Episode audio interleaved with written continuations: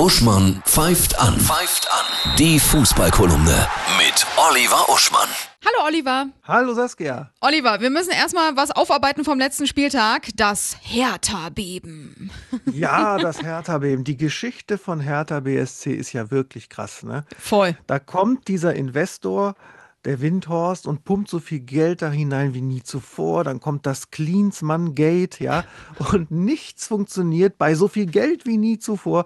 Sogar Michael Preetz ist jetzt weg. Jo. Ja. Michael Preetz, muss man bedenken, der war ja in Berlin in führender Position im Grunde seit Immanuel Kant seine Texte verfasst hat. ja. Selbst der weg.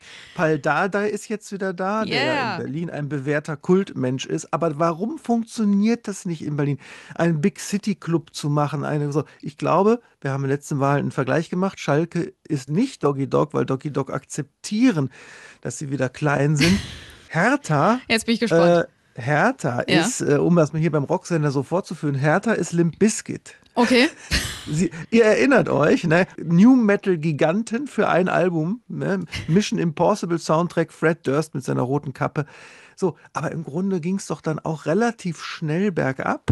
Aber die haben sich noch jahrelang eigentlich so groß gefühlt wie zu ihren höchsten Zeiten. Und haben das aber nicht wie Doggy Dog akzeptiert auch. Ne? Haben wir auch wieder diesen Fall. Ne? Und Hertha möchte, möchte einfach äh, Limp Bizkit sein, ist aber wahrscheinlich äh, Matt Wayne, um jetzt mal ganz speziell zu werden. Sehr schön.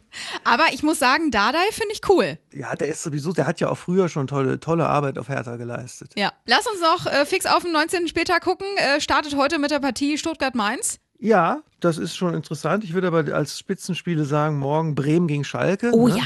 Ein ganz harter Abstiegskampf. Also wenn Schalke da nicht äh, wenigstens einen Punkt holt, weiß ich auch nicht. Ne? Und dann haben wir mit überraschende Spitzenspiele mit Union, Gladbach und Leipzig-Leverkusen. Also Leipzig-Leverkusen ist nicht überraschend, Nee. aber dass Union und Gladbach ein Spitzenspiel ist, das ist natürlich auch eine interessante Pointe dieser Saison. Das stimmt. Wir sind gespannt, was passiert. Ich danke dir ganz Ja. herzlich, Oliver. Bitteschön.